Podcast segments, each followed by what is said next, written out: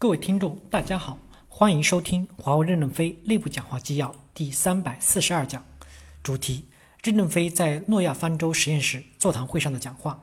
本文刊发于二零一六年八月十日。接上文第二部分，人工智能要聚焦到主航道上，不要做小商品。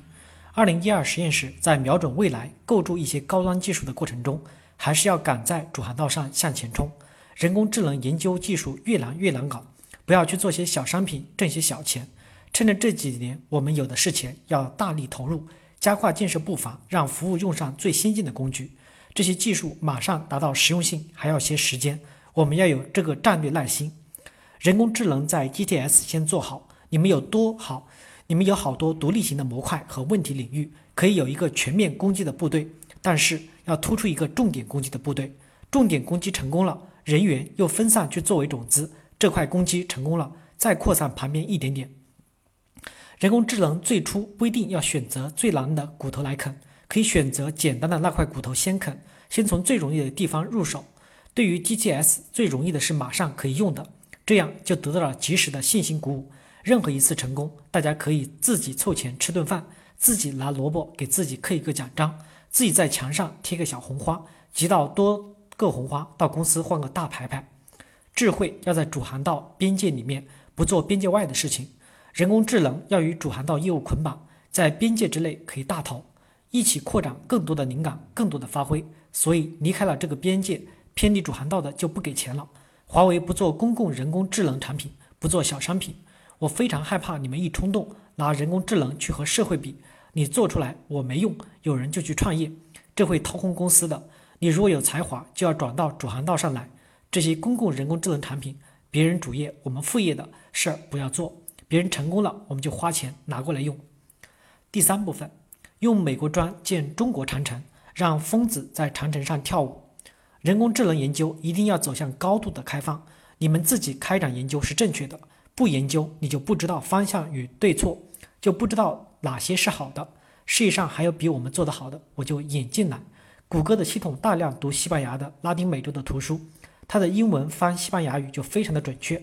我们要从外面引进这些做得好的机器翻译能力，在自然语言对话上，我们能不能与业界领先的企业合作？我们给他们一些支持，做出来后，我们用它的系统就行了。我们要有这种气概，只有容天下才能霸天下。我们要防止封闭，一定要开放。在机器学习领域，一定有很多学习软件大大的超越我们，会有很多很多很多人做出好的东西来。我们就和这些最好的厂家合作，这边参进一个美国砖，那边再用一个欧洲砖，一个日本砖，万里长城，不管砖是谁的，能打胜仗就行了，不要什么砖都自己造。在这个万里长城大平台上，允许大河奔腾的踢踏舞，允许疯子跳舞，它颠覆不了这个平台，但是激活了这个平台。在产业分工上，在别人有优势的地方，就利用别人的优势，集中精力在主航道上，就是刚才 GTS 讲的那个方面。人工智能现在这个几个方面做好，单项的研发能力，全世界很多国家的公司和研究所都很厉害，但是整合我们，整合能力我们最强，所以我们不要害怕开放。学术界平均一千篇论文中才有一篇有商业的价值，他们也很着急，只要我们找他们讲问题，他们就很高兴。我们要把思想研究院搞起来，思想研究院只有秘书机构，就是一个会议机构，各种思想碰撞后出纪要。我们一定要对未来有一个投入，才可能在三到五年之后，在这个领域里面取得一定的地位。第四部分，在人才获取上要敢于做东北乱炖，要加强干部的循环。这些年之所以鼓励吸收各专业的专家进行服务体系，就是要敢于将各种最先进的工具和新的方法应用到我们的业务中来。当年我跟 GTS 讲，每年近一百个学测绘的博士进 GTS，所以人工智能煮饭的时候，就像东北那个乱炖。管它什么都炖进去，不知道谁能炖出味道来。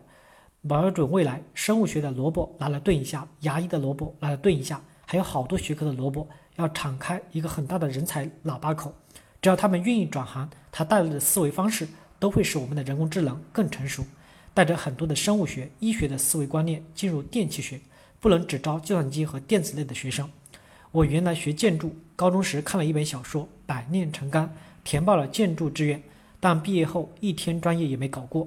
世界上最厉害的软件国家还是美国，美国的创新意识很强。我们还要在美国加大对未来优秀人才的投入，把诺亚方舟的前哨部队放到美国、加拿大去。